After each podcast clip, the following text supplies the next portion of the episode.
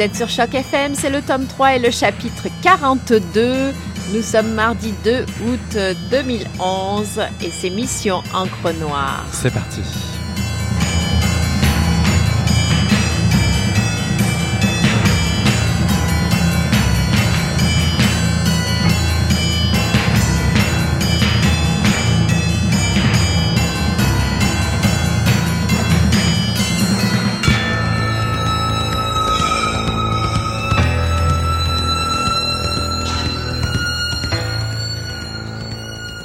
L'homme que j'avais devant moi ne portait pas de blessure en lui. Il était lisse et compact. Un bonze de pierre, rien ne pouvait l'atteindre, me semblait-il.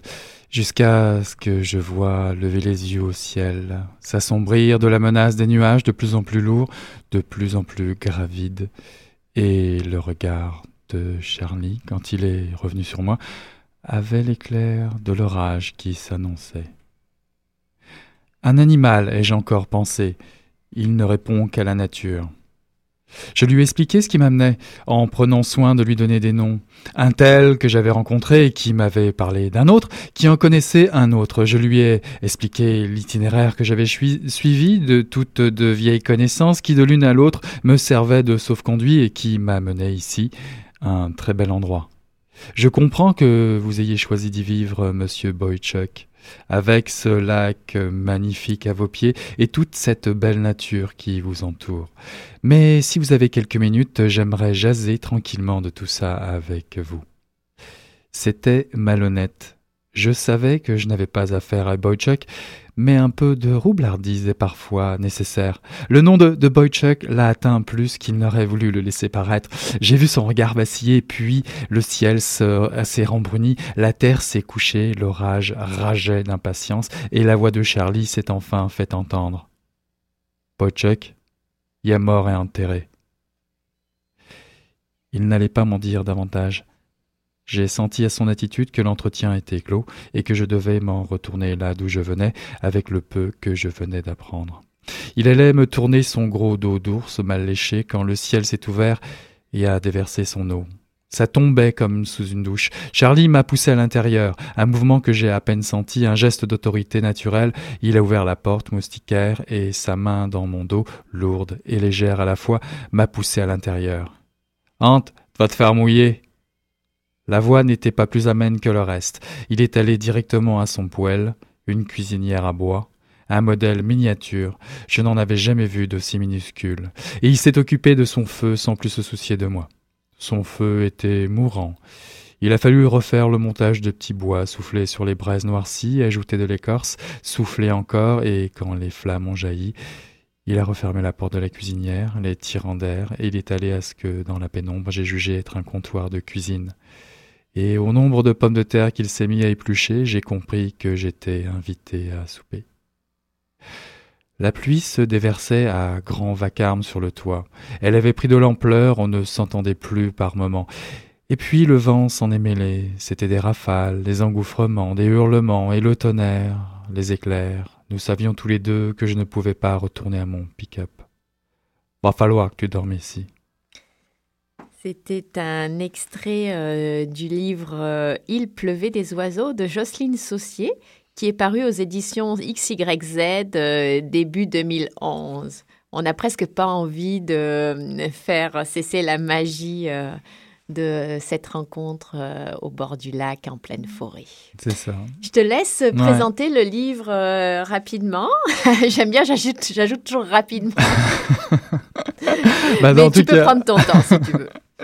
Bah, prendre son temps, c'est un peu ce qu'on fait avec ce livre-là, parce que ça nous plonge dans le récit des grands feux du nord de l'Ontario au début du XXe siècle. Donc, euh, à partir de là, Jocelyne Saucier a inventé une euh, galerie de portraits où une photographe part à la recherche des survivants et plus particulièrement autour du personnage énigmatique de Boychuk que je citais dans, l'extrait. Et ce Boychuk est plus connu euh, par les témoins des incendies de l'époque comme le garçon qui marchait dans les décombres fumants. En retrouvant sa trace dans une cabane au fond des bois, près du lac Perfection, tu parles d'un nom de lac, où il s'est retiré de la civilisation, Bodchuk reste avec ses souvenirs parfois douloureux. À son arrivée, la photographe découvre par l'intermédiaire de Charlie et Tom, également vagabond et ermite, que Boychuk vient de mourir. La communauté tente de préserver son isolement volontaire, en ceci protégé par Steve et Bruno, qui lui, euh, qui eux ou lui s'occupent d'un hôtel peu fréquenté hors saison et surtout parviennent à dissimuler quelques affaires un peu, on va dire, illicites. Oui, parce qu'ils ne font pas que s'occuper de l'hôtel. C'est ça. Donc la tante de Bruno, internée depuis 66 ans à Thor, en asile, viendra compléter plus tard la communauté euh, du lac. C'est malgré elle que le mystère entourant l'histoire de Boychuk va prendre un autre éclairage. Euh, de bien sombres tableaux peints par Boychuk lui-même trouveront une interprétation des plus euh, surprenantes, je vous garantis, sous l'influence de la vieille tante de Bruno. Donc la mort, l'amour rôde et suit le rythme des saisons dans, ce roman très riche et poétique de Jocelyne Saucier. C'est une réflexion sur euh, bah, la vieillesse, l'isolement, la force de l'amitié auquel euh, se livre l'auteur. Chaque point de vue d'ailleurs est abordé euh, détaché des autres, donnant une, une perspective nouvelle au récit. nous sommes invités à pas feutrer doucement, à partager la vie qui s'organise dans ce, dans ce nord des terres, comme je pourrais dire dans ce nord des âmes, où la mort attend son heure, justement. Donc un très beau texte de Jocelyne Saucier, où la nature est très présente, mais surtout euh, empreint de beaucoup euh, d'humanité.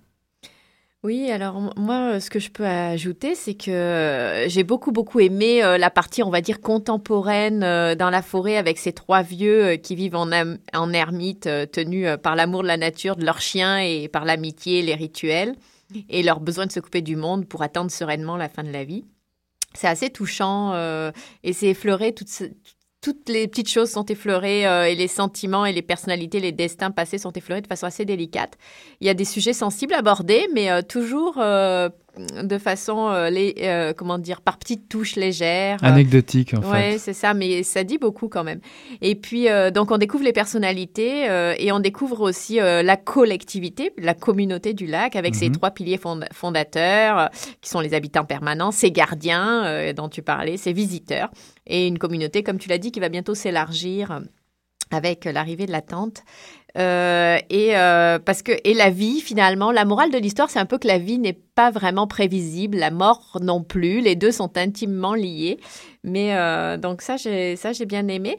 Euh, c'est un peu à chacun son destin et ça et comment on se débrouille avec ça. Mais en plein cœur d'un drame historique. Je pense que ce qui n'était pas facile dans ce dans ce roman-là, c'est justement de prendre ce, ce contexte-là justement euh, des, des, grands feux, des grands incendies. Alors c'est ça. En fait, pour moi, il y a un peu deux livres en un. Et mhm. pour moi, ça a presque fait trop, j'allais dire, parce que à côté de ça, effectivement, c'est très intéressant de découvrir la partie historique sur le grand incendie de 1916 en Ontario. J'ai cherché du coup, j'en avais jamais entendu parler de ça, ça m'a donné l'occasion de me documenter. Et euh, donc, c'est le 29 juillet 1916, euh, j'ai découvert que donc euh, le grand incendie de forêt de, près de, qui s'est déroulé près de Matheson s'étala sur 500 000 acres, c'est-à-dire 1 228 000 hectares, et a coûté la vie à 223 personnes. Et c'est le plus important, enfin le plus dramatique incendie de forêt de l'histoire du Canada. Mais cette partie historique, pour moi, elle n'est pas inintéressante, mais elle arrive vraiment à un moment, il y a comme ces deux histoires en parallèle, plus une histoire d'amour impossible au passé qui a des ramifications dans le présent. À un moment, moi, ça fait un peu beaucoup parce que j'étais déjà tellement intéressée euh, juste par euh, comment l'évolution de la communauté du lac, finalement, que euh, le passé, je trouvais, prenait beaucoup, beaucoup de place. Par contre, dans, la, dans le présent, euh, puis l'histoire d'amour impossible, euh, ou enfin, en tout cas. Sans révéler un petit peu. Ouais, elle, est. C'était presque un peu trop pour moi. mais, mais par contre, il y a une autre histoire d'amour qui va, qui va se lier et qui est extrêmement délicate entre personnes âgées. La fin du livre, il faut parler de la fin du livre, je crois. Donc, je craignais, après tout ça, là, alors que j'étais quand même très attachée au personnage. Je craignais un peu la fin du livre avec, je me suis dit, oulala, là là, tous les filles vont se rattacher. On voit beaucoup ça dans les romans maintenant, se rattacher de façon un peu artificielle à la fin dans le dernier chapitre. Eh bien, en fait, pas du tout. Euh, la fin est extrêmement euh, bien réussie, je trouve, pour moi, en tout cas. Elle est extrêmement délicate pour les personnages comme pour le lecteur. Et les dernières phrases sont euh, magnifiques. Pour ceux qui font la collection des premières ou des dernières phrases de romans, c'est génial. Voilà. il n'y a, pas une emprise omnisciente vraiment de l'auteur. Elle laisse quand même une, une, fin qui, qui, peut être abordée, abordable, sans, sans tomber dans des grands clichés. Oui, c'est ça, c'est pas par, par le lecteur, c'est ça. Ça aurait pu, hein, ça aurait pu. elle, avait quand même toutes les possibilités de le faire. Enfin, on le sent à, fur et à mesure, au fur et à mesure qu'on avance dans, la, dans le roman, on se dit, oh là. On, la tentation du cliché, mais finalement, elle y tombe pas, et ça, c'est assez intéressant. Mais ce que j'ai aimé, moi, on parle quand même de trois êtres épris de liberté, euh, des, des, types qui veulent finir leur vie au fond de la forêt. Euh, oui, ils ont quoi, 80 ans C'est ça, autour de 80 ans. ils se donnent eux-mêmes leurs limites. la mort est une compagnie régulière au quotidien. on en parle, on s'en moque, on, provoque même la, mort. Et on parle de la vie, beaucoup de la vie. Et d'ailleurs, moi, j'ai trouvé que justement, les, le, drame historique, les, les, anecdotes autour des incendies, même si effectivement, je suis d'accord avec toi, on pouvait s'y perdre, sont bien faites. On a, on, a des histoires comme ça d'êtres humains, de personnages, d'individus. Qu'est-ce qui s'est passé pour eux à ce moment-là? On n'a pas une espèce de grande fresque. Non, c'est pas, c'est, pas, une grande... un rapport historique euh, détaillé sur euh, ce qui s'est passé. Ça, ça passe à travers effectivement des personnages, mais euh, il y a aussi la génération, il y a deux générations. Il y a celle des, des, des, octo, des octogénaires, c'est ça? Et celle des trentenaires, quarantenaires, je ne sais pas quel âge ils ont là, mais c'est assez intéressant de voir les interactions entre ces deux, ces deux générations. En tout cas, un très bon moment à passer. Donc, c'est Jocelyne Saucier, Il pleuvait des oiseaux, aux éditions XYZ. Collection Romanichel. Exactement, pour aller faire encore un tour dans le nord et dans la forêt pour changer d'air. Thank you.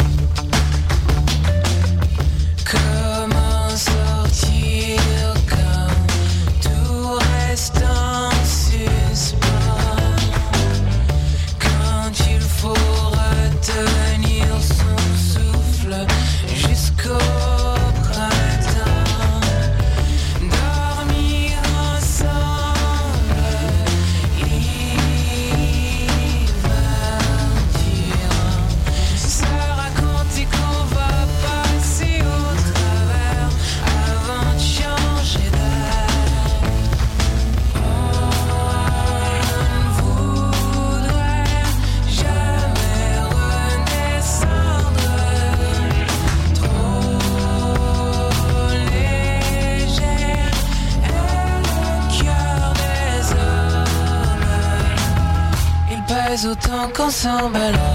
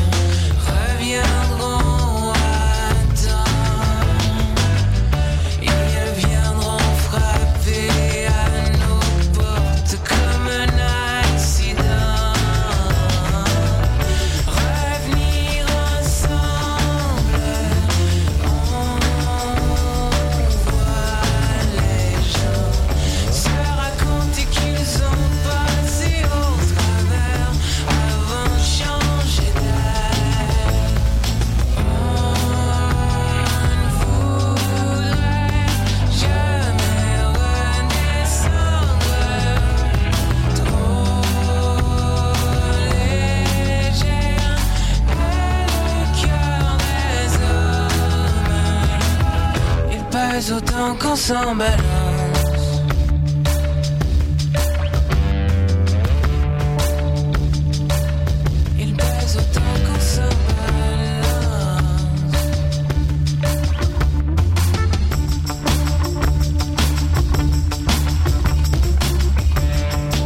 On s'en balance pas forcément et on va changer d'air. On a changé d'air déjà avec euh, Alexandre Desilets. On a changé d'air aussi avec euh, ce beau roman Il pleuvait des oiseaux euh, de retour au studio. Alors, euh, moi, je vais juste compléter un instant sur Jocelyne Saucier euh, pour dire que avant d'écrire ce roman de 184 pages, euh, avec ce joli titre, elle avait déjà, ce n'est pas du tout une inconnue, elle a déjà écrit plusieurs romans ou publié, elle en a peut-être écrit encore plus, mais en tout cas, elle en a publié plusieurs. La vie comme une image, et qui a reçu, qui a été finaliste au prix du gouverneur général. Les héritiers de la mine, finaliste au prix France-Québec, Philippe Rossillon. Jeanne sur les routes, finaliste au prix du gouverneur général et au prix Ringuet de l'Académie des lettres du Québec. Euh, comme on le voit, c'est quand même quelqu'un, euh, une auteure, une jeune auteure assez euh, douée. Et voilà, on vous conseille ce livre, Il pleuvait des oiseaux. Je crois que tu as envie d'élargir un peu les horizons. ouais, moi, je quoi t'a fait penser cette œuvre? Ben plusieurs choses, mais j'avais, je suis quand même resté sur le côté un petit peu, on va dire, sagesse, passage du bâton, vieillesse, et ça m'a tout de suite remémoré Rouge Brésil euh, de Christophe Ruffin, qui a déjà été abordé euh, dans un précédent euh, Mission Encre Noire. Et c'est l'histoire, lui raconte dans ce livre Rouge Brésil, paru chez Gallimard, l'histoire de deux enfants d'un officier écarté de l'héritage familial en France et envoyé dans, l'expédition que monte le chevalier de Villegagnon pour le Brésil, qui a persuadé le roi Henri II de conquérir ce pays naissant, enfin naissant pour les colonies, pour les colons évidemment. Donc Colombe et, Juste sont deux enfants qui devront servir de truchement ou de traducteurs avec les indigènes. Euh, arrivés dans la baie de Rio, euh, dans, cette tentative de colonisation du Brésil, ils vont faire face ben, aux forêts euh, immenses, aux nombreuses peuplades parfois hostiles et difficilement compréhensibles dans leurs mœurs notamment. Colombe, Colombe va se risquer justement à aller découvrir ces cultures en harmonie avec la nature, jusque s'y perdre. Là on se rapproche du roman justement elle y redécouvrira sa féminité une famille. La présence menaçante des colons portugais et l'arrivée des renforts protestants de France vont fragiliser l'équilibre de la colonie. Tu me diras, mais il est où ton truc là? Bah justement, le monde de la culture et de la nature se confrontent dans ce roman comme dans le, roman de, Saucier. Et on y trouve le, thème de la sauvagerie, de la cruauté qu'on peut trouver aussi dans, ce roman de la québécoise, qui s'oppose euh, au monde des, lettres symbolisées par le personnage de, de. C'est un vieillard européen vénéré par les, tribus pour sa sagesse. Il fera d'ailleurs passer le message de la tolérance de l'autre, du respect de la différence, de sa différence, un message humanisme qui fait la force de, ce roman euh, d'aventure. D'ailleurs, ça me fait penser que dans Il pleuvait des oiseaux, il y a aussi une forme de réflexion sur l'art et euh, le métier d'artiste puisque mhm. euh, l'un des personnages par qui tout ça arrive est euh, une photographe euh, et elle ne sait pas encore. Il y a une réflexion sur qu'est-ce que je vais faire avec cette œuvre que je suis en train de construire et je poursuis un but personnel, une passion finalement en photographiant ces personnes âgées. Mais donc c'est assez, c'est assez intéressant. Ça me fait penser parce que tu parlais de littérature et de nature qui est ça s'affronter. Tu as un deuxième livre, je crois, à présenter. Ouais, rapidement, euh, comment, comment ne pas citer le vieux qui lisait des romans d'amour de ses de Sepulveda, puis évidemment, rapidement, parce que tout le monde, on en a entendu parler, ou tout le monde l'a peut-être lu. Oui, ceux qui l'ont pas lu, c'est qu'ils n'avaient pas envie de le lire. c'est ça, mais comme ils écoutent Mission Encre Noire, vous allez vous précipiter euh, chez votre meilleur épicier de romans. Donc c'est un roman qui rappelle l'harmonie entre un vieil homme et la nature, donc je suis en plein dans le sujet. C'est l'histoire d'Antonio qui part en Amazonie avec sa belle, elle meurt de la malaria. Donc il devient l'ami des Indiens il va vivre paisiblement avec eux jusque l'arrivée, bah, évidemment, de l'homme blanc qui, en tuant deux chouards, euh, essaye de voler l'or qui se trouve dans la forêt. Donc, écœuré, Antonio décide de quitter Eldorado, le, le village où il est, pour aller chercher des livres d'amour. C'est beau, hein? Après la mort euh, de deux hommes tués par un tigre dans le nouveau village où il se trouve, il est chargé d'aller tuer la bête ce qu'il fera à contre-coeur néanmoins. Il jettera son fusil, portera la bête magnifique dans le fleuve Amazon, et de honte de son acte bah, cruel envers la nature et la barbarie des hommes, il repartira lire ou relire ses romans d'amour pour oublier. Ça, c'est le sujet du livre. C'est de Louis Sepulveda, euh, dont on connaît maintenant beaucoup d'autres choses. évidemment, euh, ouais, mais celui-là, le vieux qui, lisait des romans... C'est son best-seller. C'est celui qui l'a fait vraiment, l'a révélé euh, ici. C'est un très bon roman initiatique où on retrouve les thèmes de la sagesse vieillissante et la confrontation de la sauvagerie animale et de la barbarie humaine. Le vieux qui lisait des romans d'amour. Alors moi, je vais poursuivre avec euh, deux euh, livres euh, que je vais pas, où je vais pas trop rentrer dans le détail parce qu'en fait, ce sont les deux livres, je me suis aperçue de ça un peu étonnée, qui ont fait les ouvertures des tomes 1 et des tomes 2 de Mission Encre Noire. Alors pour ouvrir le tome 1 de Mission Encre Noire, première émission qu'on n'a jamais faite sur Choc, on a présenté Julius Winsome de Gérard Donovan. Donc vous pouvez aller l'écouter, c'était le 21 septembre 2010 en archive euh, sur le site de Choc. Et euh, c'est une, un, une personne âgée ou un homme d'une cinquantaine, soixantaine d'années, on va dire, qui vit en ermite euh, au fin fond du Maine, à une encablure de la frontière canadienne, et qui, et qui vit là avec son chien, hein, un petit peu finalement comme dans Il pleuvait des oiseaux. Et il, il y a cet amour pour la nature. Et puis là, c'est une espèce de thriller euh, psychologique euh, qui se met en place. Je ne vais pas en dire plus, vous irez écouter l'émission. C'est un très beau livre, Julius Winsome. Et il y a tout euh, le thème de l'isolement et du processus psychologique et de la vie qui va vers son déclin. Le tome 2 a débuté donc le 11 janvier. C'était le chapitre 12 de Mission Encre Noire par la présentation de, des, saisons de la euh, des saisons de solitude de Joseph Boyden. Euh, donc là, c'est un Indien, un Amérindien euh, qui s'en va vers la baie James.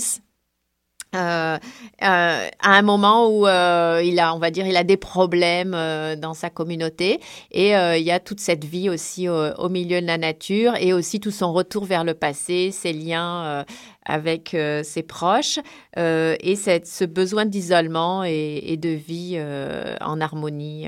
voilà. Donc, pareil, réflexion sur la vie aussi qui décline. Et du côté des plus jeunes, on suit le parcours de sa nièce. Donc, il y a aussi les deux générations, un petit peu comme dans Il pleuvait des oiseaux. Alors après ça, moi, c'est surtout un film. Euh, j'ai pensé à Septième ciel, dont on qui a défrayé la chronique. Voilà, qui est qui mhm. a été euh, qui est sorti sur les écrans en 2008. Euh, c'est un film de. Attendez, ça y est, j'ai un trou sur son le nom de. Andreas Dresen. Voilà, Andreas Dresen. Ah, je l'avais écrit. donc pourquoi j'ai pensé à ça? Parce que c'est la sexualité chez au troisième âge. C'est une jeune, c'est une jeune femme, j'allais dire non, c'est une femme de. C'est un jeune amour. Voilà, c'est un jeune amour pour une femme de d'une soixantaine d'années. En tout cas, elle a, elle a plus de 60 ans. Elle vit depuis 30 ans avec son mari. Elle est plutôt heureuse. Et là, il va y avoir le coup de foudre pour euh, un homme d'une de 76 ans. Et euh, donc, euh, elle va vivre cet amour clandestin. Et c'était, c'est vrai que c'est rare de voir. Il y a beaucoup le tabou de la sexualité chez les personnes bah, âgées. du corps, de la, de l'apparence. Voilà. Alors, je dois dire que c'est pas un grand film, mais qu'il est intéressant parce qu'effectivement, il filme ça sans tabou. C'est pas non plus un film où, on étale les, scènes de sexe euh, et les peaux flétries, euh, non, non plus. Il y a ça, mais c'est vraiment pas, euh, c'est sans provocation, c'est quand même assez doux. Et le scénario raconte vraiment tout à fait autre chose, plutôt le processus psychologique et les, et les doutes. Mais c'est pas un grand film, mais c'est quand même franchement intéressant. Et moi, j'ai eu une petite gêne aussi à le regarder. Puis on se demande toujours si c'est parce que, effectivement, à force d'être, de voir que des corps parfaits sur les écrans ou, ou plus jeunes du moins, ou, ou d'avoir un peu le rôle de voyeur, là, d'un seul coup, en tant que spectateur, ça nous interroge aussi sur notre rôle de spectateur au cinéma. J'ai trouvé ça intéressant. Et en tout cas, c'est filmé de façon très pudique et naturelle. Donc, le septième ciel euh, de Andreas Dresen, euh, qui est sorti en 2008. Donc effectivement, tous ces personnages sont quand même à la recherche d'une certaine idée euh, du paradis, comme de liberté et, de, liberté, et, et comme Just Like Heaven.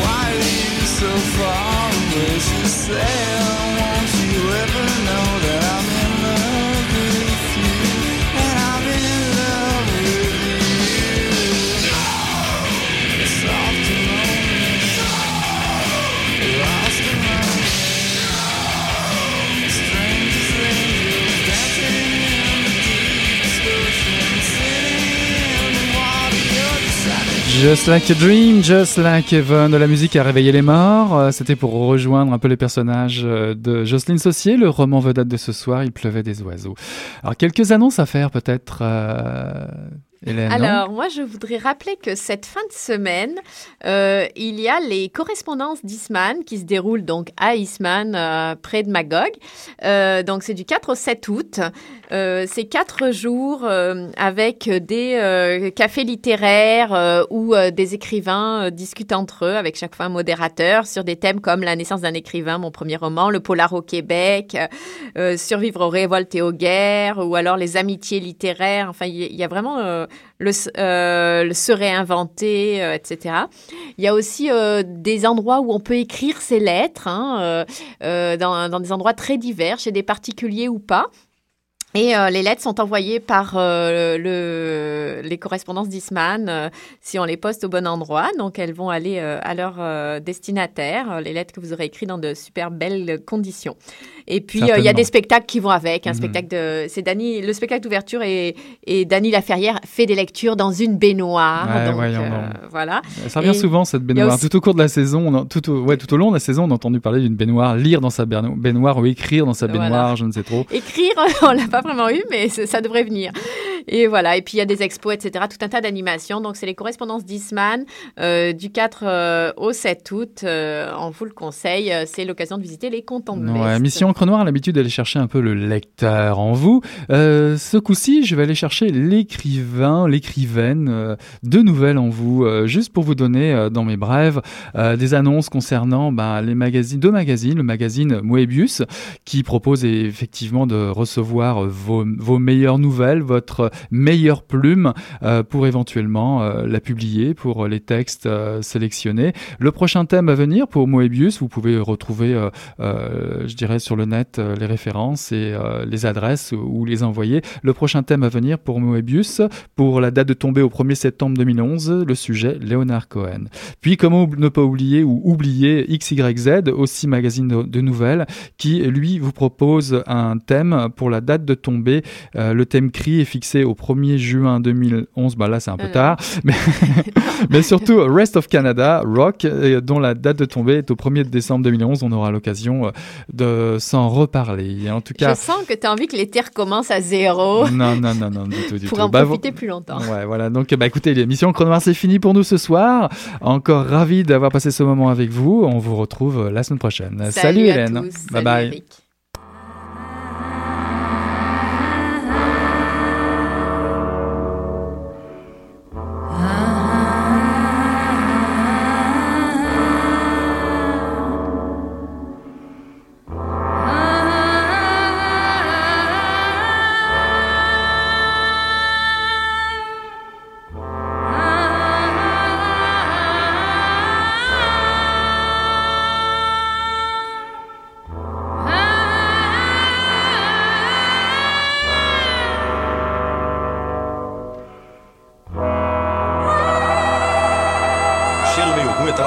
Alguma coisa e fedeu, acho que.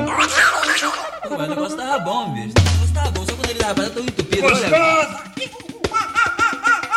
Quem diria, hein? Greta Garbo acabou de irajar, hein? É, mas eu tava falando pra você, né? Depois que eu passei a me sentir, aí o negócio ficou diferente. Jorjão, Vai, garoto! fala a verdade. Isso tá bom. Não, cadê a cerveja que eu me saí? Ô, Ciro, tira a mão do meu bolso. Agora um arame, um arame ia pegar dentro, ia pegar um gordurame depois, um arame não ia mal. hein,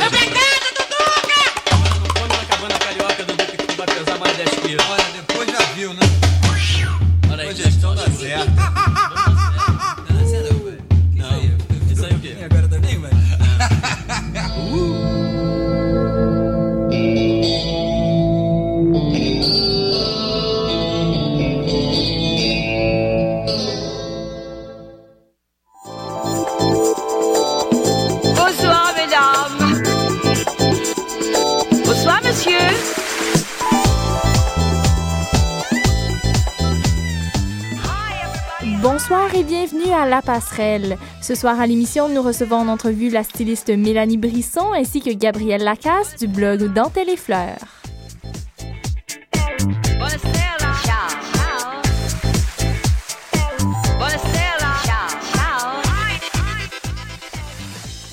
Marie-Ève Rochon au microphone pour la prochaine demi-heure. Bienvenue à La Passerelle, votre émission culture et mode diffusée à Choc FM.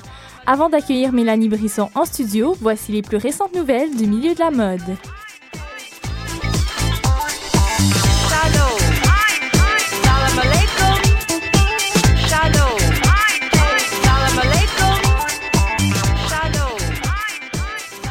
Les ventes de la maison Christian Dior sont en hausse